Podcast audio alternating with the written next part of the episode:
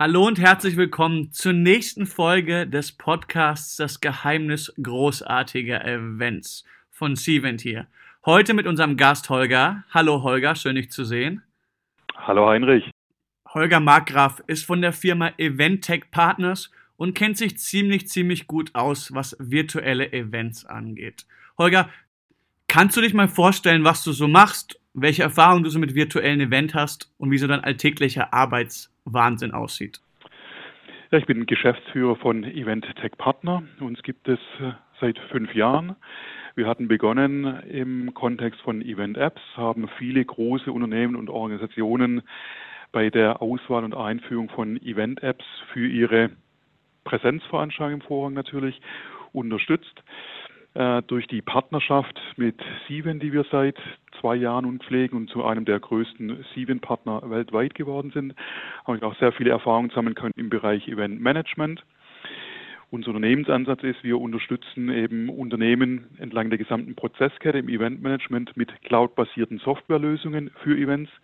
Das muss nicht nur zwingend Sieben sein. Wir pflegen auch Partnerschaften mit weiteren Technologieanbietern, die komplementär, die ergänzend Lösungen zum Sieben-Portfolio bieten.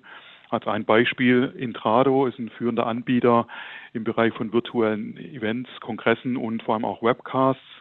Auch hierzu haben wir eine Partnerschaft oder im Bereich der digitalen Beschlussfassung haben wir eine Partnerschaft mit Lumi. So, und für all diese Lösungen, die vorrangig aus dem nordamerikanischen Raum kommen, bieten wir dann die entsprechende Beratung, die Unterstützung bei der Implementierung und den Support dazu auch an. So haben unsere Kunden immer einen zentralen Ansprechpartner in der Nähe mit einem sehr guten Verständnis über die deutsche Eventkultur, das deutsche Event-Business und die Digitalisierung von Prozessen. Das ist ja wirklich spannend. Also danke für diese kurze Zusammenfassung so. Für viele Leute stellt sich ja die Frage, vor allem weil sich die Welt so schnell dreht und es so viel Veränderung gibt, lohnt sich überhaupt von normalen Events auf virtuelle Events umzusteigen?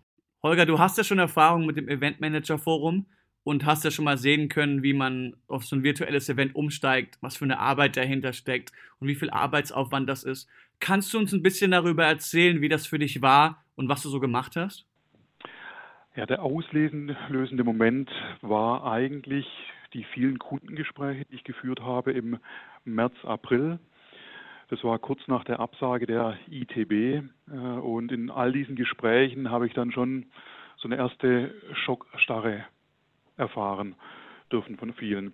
Ja, viele waren einfach dann erstmal beschäftigt, wie gehe ich mit den geplanten Events um, die im zweiten Halbjahr hätten stattfinden sollen. Man musste natürlich viel stornieren an Hotels, an Vereinbarungen mit, mit Referenten, mit Teilnehmern. Das war so eine erste Phase. Äh, wo die ganze Eventmanager erstmal gefordert waren, wie geht man mit der neuen Situation um. Im Weiteren, im April, Mai hat sich dann so eine Situation ergeben, wo eigentlich klar war, dass auch im zweiten Halbjahr 2020 aller Voraussicht keine oder auch nur sehr kleine Events in Präsenz als Präsenzveranstaltung durchgeführt werden können. Und plötzlich waren alle Eventmanager eigentlich gefordert, sich Gedanken zu machen, was kann ich denn, wie kann ich denn Veranstaltungen als Hybridveranstaltung oder auch als echte digitale virtuelle Veranstaltung durchführen. Das war so in meiner Wahrnehmung eine zweite Schockstarre, die sich so verbreitet hat und viel Hilferufe auch in den Gesprächen mit meinen Kunden an uns herangetragen wurden. Wie können wir das tun? Was können wir tun? Und in einer, in Anführungszeichen, schlaflosen Nacht kam dann der Gedanke, ein eigenes virtuelles Event zu etablieren, wo im Mittelpunkt stehen soll, wie kann ich denn mein Event virtualisieren. Also als, als eine Plattform, ein Forum zu schaffen für Eventmanager mit dem Ziel, möglichst viel praktische Hilfestellungen zu geben, auch selbst ein virtuelles Event zu erfahren, zu sehen und es eben mit verschiedensten Aspekten beleuchtet auf das Thema draufzuschauen. Das war so die, der Auslöser, die Initiative für das Eventmanager Forum für Eventmanager im deutschsprachigen Raum ich finde es wirklich großartig, dass du so vorangetreten bist und direkt was auf die Beine gestellt hast. Ich meine, das spricht definitiv für Innovation und für neue Gedanken. Wir wissen ja, dass Content so unglaublich wichtig ist. Wie habt ihr das gemacht? Wie habt ihr die ganzen Sprecher dazu bekommen, mitzumachen? Wie habt ihr es geschafft, so einen Überblick zu bekommen? Das ist ja eine wirklich richtig spannende Aufgabe sonst so. Na gut, allein kannst du sowas nicht wuppen, nicht stemmen. Wichtig ist natürlich immer, dass du ein ein gutes Team zur Seite hast und äh, vorgegangen in dem Fall erstmal ein Team zu finden von weiteren Begeisterten, die sagen, jawohl, das macht Sinn, äh, da wollen wir mitmachen. Und da hatte ich die Chance und Gelegenheit, eben die Katrin Tepke von Meistens Digital zu gewinnen und von der Live-Agentur Beefty, den Geschäftsführer Andreas Grunski und von BTL, die für die Technikpart dann zuständig waren, den Michael Terwin. Mit allen habe ich relativ früh den ersten ein, zwei Tagen Gespräche geführt, die Idee, die Vision des Events äh, vermittelt und alle waren so begeistert, dass sie gesagt haben, ja, das lohnt sich, die Zeit. Wir werden sicherlich nicht das Geld damit verdienen, aber A, wir wollen selbst den Beweis erbringen, wie man ein solches virtuelles Event in einem sehr kurzen Zeitraum auch realisieren kann. Und du hast natürlich recht, Content ist ganz, ganz wichtig. Äh, wir sind dann so vorgegangen, dass wir gesagt haben, okay, wir wollen über vier Wochen, bewusst über einen längeren Zeitraum das ganze Event äh, gestalten, weil die These, die wir hatten, lautet einfach, du kannst äh, ja, Personen, Teilnehmer nicht zwei Tage nonstop mit Inhalten bespielen. Du kriegst die Aufmerksamkeit dafür nicht. Deswegen haben wir relativ früh die Entscheidung getroffen, das in kleinen, ich nenne es immer konsumierbare Content-Häppchen aufzuteilen und über einen längeren Zeitraum dann auch bereitzustellen, dass man wirklich dann auch immer dann, wenn man Zeit hat, Gelegenheit hat, daran teilnehmen kann, aber nicht einfach so eine volle Dosis auf zwei Tage kriegt und haben uns dann entschieden, die vier Wochen zu unterteilen. Einerseits ähm, in der ersten Woche haben wir dann beleuchtet, warum überhaupt, warum soll ich virtuell gehen, was heißt es denn eigentlich, was sind so die Prognosen fürs zweite Halbjahr und darüber hinaus. Also mehr Themen, um diese grundsätzliche Frage zu beleuchten. Warum? Die zweite Woche war dann der Schwerpunkt Planung und Konzeption. Also wenn man mal sagt, warum, ja, ich tue es, dann eben, wie tue ich es denn dann? Welche konzeptionellen Aspekte gibt es? Die dritte Woche war für uns dann im Schwerpunkt die Durchführung, wenn es dann wirklich darum geht, ich habe äh, schon geplant und ich habe meinen ganzen Sprecher, was sind so die guten Tipps und Tricks, um ein Event dann auch erfolgreich umzusetzen und in der vierten Woche dann weitere Aspekte wie zum Beispiel Monetarisierung aufzugreifen, was ist die weitere Zukunft äh, von virtuellen Events. Also haben wir uns erstmal vier Wochen aufgeteilt in so ein paar Oberbegriffe, um einen groben Rahmen zu setzen und dann geht's halt los, dann suchst du in deinem Netzwerk, wen kennst du, wer äußert sich zu bestimmten Themen, was sind die Fachexperten in den einzelnen Bereichen? Und dann haben wir euch mit durch das Netzwerk von all den Beteiligten natürlich und auch für glaube ich, wichtig war die, die, die gute Idee und die Werthaltigkeit der Idee ist uns eigentlich gelungen, relativ schnell viele Mitstreiter zu gewinnen, die dann auch eben die einzelnen Rollen übernommen haben für die jeweiligen Sessions. Wir hatten ja Panel-Sessions, äh, Master Talks und Tech Talks. Und es waren, glaube ich, in Summe über 50 Referenten, die wir mit dabei hatten. Das war schon viel Arbeit, die zu finden und zu gewinnen. Aber nur so durch das äh, Verteilen auf viele Schultern ist es uns noch gelungen, so ein reichhaltiges und lang andauerndes Event auf die Beine zu stellen. Olga, das ist natürlich sehr spannend, wie du es gesagt hast. Und du triffst es auf den Punkt. Mit zuverlässigen Partnern und mit guten Partnern geht das relativ gut. Ähm, ich meine, es ist ja was ganz Neues. Wenn man vor 100 Leuten so steht und spricht, ist das natürlich eine Sache. Aber wenn man sich halt bewusst ist, dass man zum Beispiel ähm, so mit Leuten sprechen muss von der Kamera, ist das natürlich was ganz anderes. Und ich erinnere mich dran, für mich so, was mache ich jetzt im Hintergrund? Und ich habe dann so einen Rothauskasten aufgebaut, also die Biermarke Rothaus, und habe dann versucht, zum Beispiel meine Kamera hochzuhalten. Wie war das denn für dich als Sprecher? Wie hast du dich dabei gefühlt? Wie war das für dich, diese ganz neue Erfahrung zu sammeln? Also natürlich eine ganz neue Erfahrung, wie du auch erzählst, mit einem Rothauskasten, dass deine Kamera auch auf eine entsprechende Höhe kommt. Man muss sich entsprechend darauf vorbereiten. Es ist eine ganz andere Situation wie live auf einer Bühne stehen. Ich war auch schon bei Veranstaltungen vor drei, vier, 500 Leuten live auf der Bühne und du hast natürlich ganz andere Interaktionsmöglichkeiten. Du kannst dich bewegen, du siehst dein Publikum, wie aufmerksam es ist, du kannst mal nach vorne treten, Einzelne direkt ansprechen. All das geht im virtuellen Raum nicht mehr. Du stehst vor deiner Kamera, plötzlich weißt du, jetzt bist du mit einem leichten Zeitversatz live und du hast keinerlei Möglichkeit zu erfahren, wie dein Publikum auf das, was du da tust, eigentlich reagiert. Daher ist es natürlich in so einer Situation nach meiner Erfahrung sehr, sehr wichtig, dass du dich gut vorbereitest, dass du einen ganz klaren roten Faden hast. Deine Story muss wirklich stehen, weil du hast wenig Möglichkeiten, mal kurz Luft zu holen, sondern du musst dauernd, du bist dauernd auf Sendung. Ja, deswegen musst du dir genau überlegen, wie du die 20, 30 Minuten dann auch äh, durchgehen möchtest. Wichtig, das haben wir auch alle gelernt äh, beim Event Manager Forum, es ist unabdinglich auch Interaktionen einzuplanen mit dem Publikum. Da gab es ja auch eine tolle Master, äh, Master Talk mit Daniel Waas von GoToWebinar, wo er super äh, schön berichtet, wie man ein gutes Webinar aufbauen kann, was die neun wesentlichen Tipps sind. Und diese Interaktionen, du musst dir vorher im Feld überplanen, wo, wann beginnst du, welche Möglichkeiten möchtest du nutzen, wie kannst du das Publikum mit einbinden, dass wir Teil des Ganzen werden und nicht nur Zuhörer, passive Zuhörer sind. Und dann mussten wir einen konkreten Ablaufplan schreiben. Minutiös war für uns immer wesentlich. Minutiös war geplant, welcher Sprecher ist wann wie, in welcher Bildansicht zu sehen, äh, welche Folien sind wann wie sichtbar, wo kommen die Umfrageergebnisse rein. Sprich, für jede dieser Sessions brauchst du einen minutiösen Ablaufplan, sodass die Kollegen in der Regie genau wissen, was kommt als nächstes und es entsprechend dann vorbereiten und einblenden können. Du musst also wirklich diese, ich nenne es mal Fernsehshow, ganz exakt planen, dass alle im Team, die mit beteiligt sind, es ist ja nicht nur der Referent, sondern auch das Team in der Produktion, genau wissen, äh, worauf es ankommt zum jeweiligen Zeitpunkt. Ja. Und letzter Punkt, den ich vielleicht noch ergänzen kann, ich glaube, das kam auch sehr schön, äh, wurde es vermittelt in einem Vortrag vom, vom Daniel Waas, bleib authentisch. Ja, bleib der, der du bist. Du musst dich nicht verstellen. Äh, du brauchst keine Angst zu haben, sondern äh, wenn du gut vorbereitet bist und äh, dann klappt es auch. Aber mein Tipp immer, es wirkt dann wirkungsvoll, wenn man der bleibt, der man ist und nicht versucht, ein Redner zu sein, den man so nicht äh, sein kann. Holger, sehr schön gesagt. Authentizität ist mit Abstand das Aller, Allerwichtigste. Wir kennen das alle, wenn man so unnatürlich ist, das, das gefällt keinem. Ähm, du hast ja selber gesagt, es gibt Unterschiede zwischen einem virtuellen Event, vor allem dieses, diesen Schritt vor, vorausgehen, vorangehen.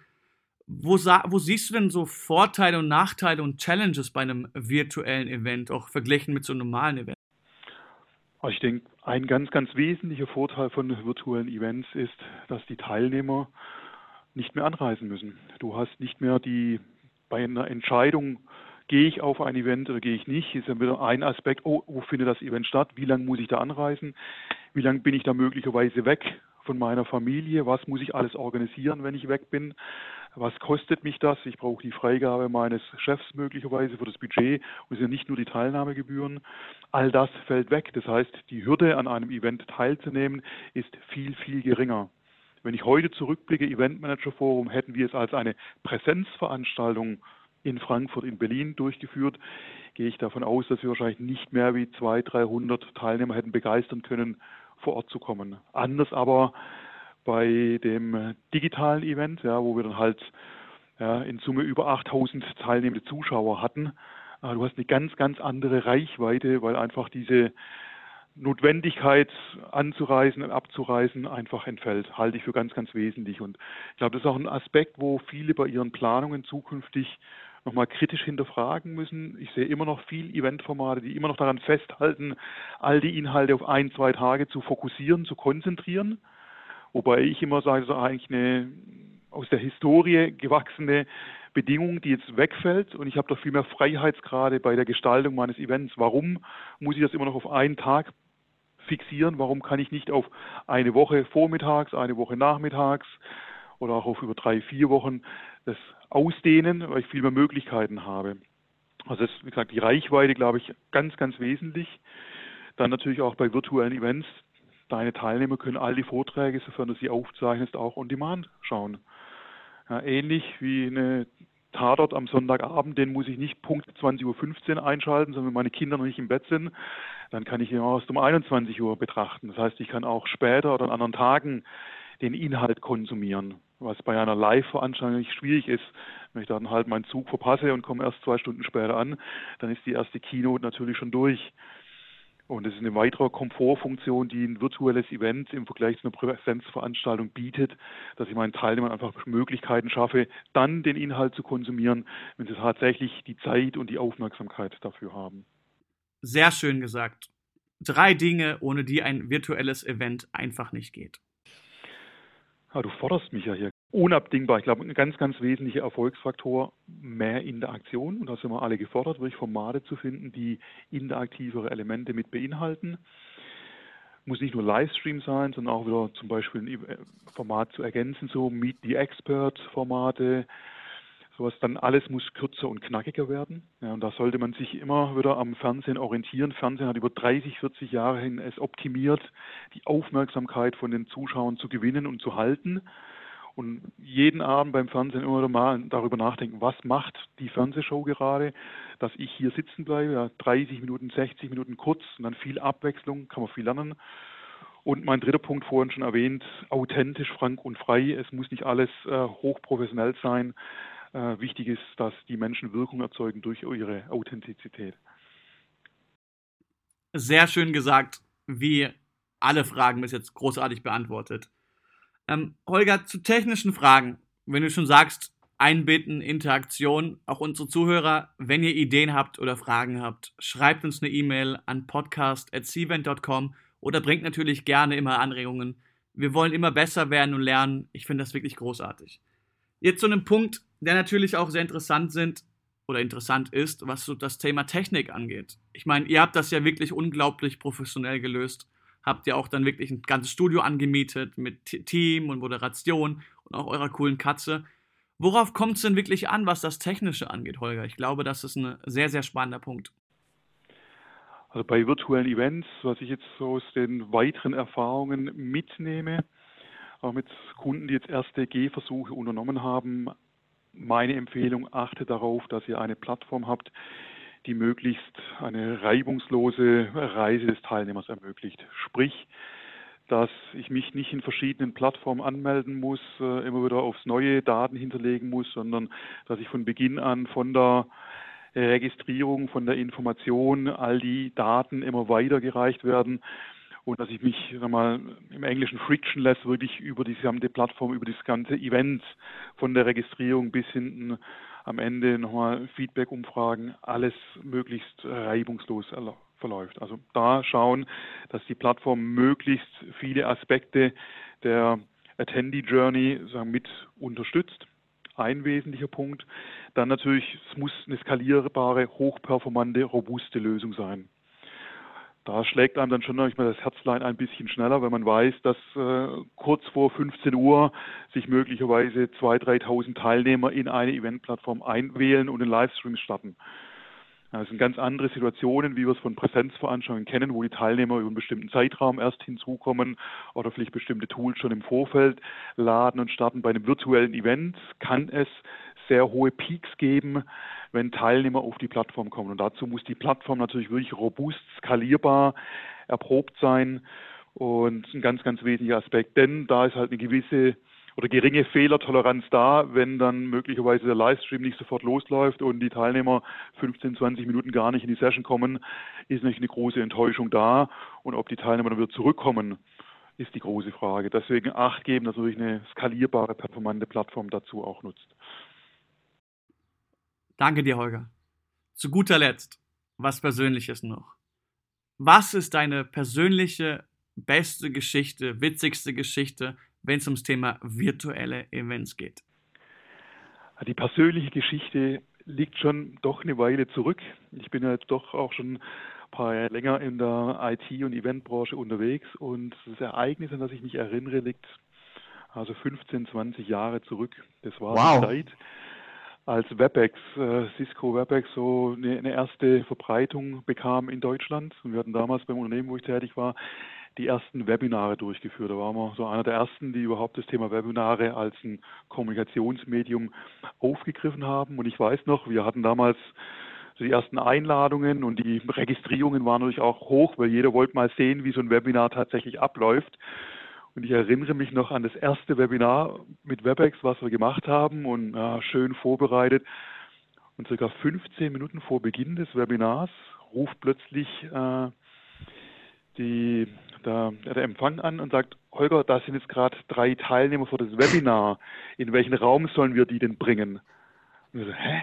Webinar, also wir sind doch alle online. Ja, und da ist uns wohl in der Kommunikation waren wir wohl nicht klar genug, dass dieses Webinar tatsächlich ein digitales Event ist, wo man vom Büro aus äh, teilnehmen kann und von all den sag mal, virtuellen Teilnehmern bei diesem Webinar waren leider zwei aus einer Firma, also drei waren es, äh, haben das wohl falsch verstanden und wollten dann wirklich dann vor Ort mit dabei sein.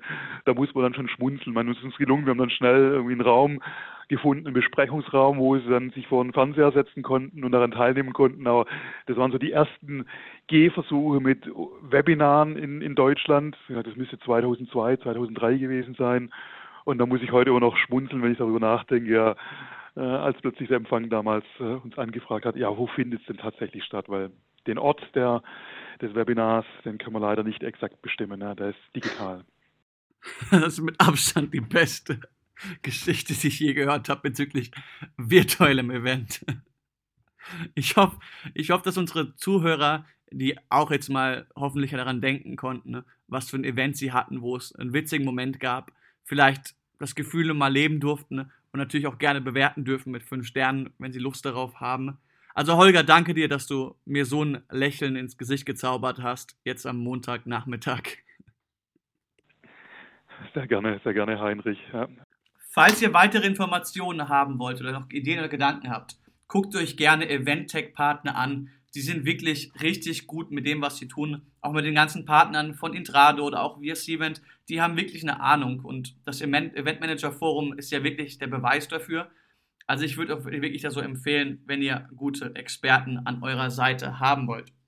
Holger, hast du noch ein Statement oder eine Message, die du uns mitgeben möchtest?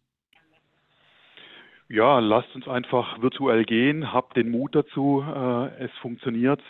Man muss ein bisschen fehlertolerant sein und dann wird es euch auch gelingen. Und wenn ihr Rat und Tat Unterstützung benötigt, dann kommt gerne auf uns zu. Und wie Heinrich schon erwähnt hat, unter Event Manager Forum kann man sich gegen eine kleine Schutzgebühr auch die ganzen Aufzeichnungen noch anschauen. Und da gibt es viele Tipps. Meine große Empfehlung, den Vortrag von Daniel Waas, großartig. Und Heinrich, dir besten Dank, dass ich hier mit dabei sein durfte. Meine erste Erfahrung mit äh, Podcast. Ich bin gespannt und äh, besten Dank und wünsche euch alle eine gute Zeit, ein gutes zweites Halbjahr. Danke für eure Zeit und den Willen, was Neues zu lernen und nach neuen Sachen zu schauen.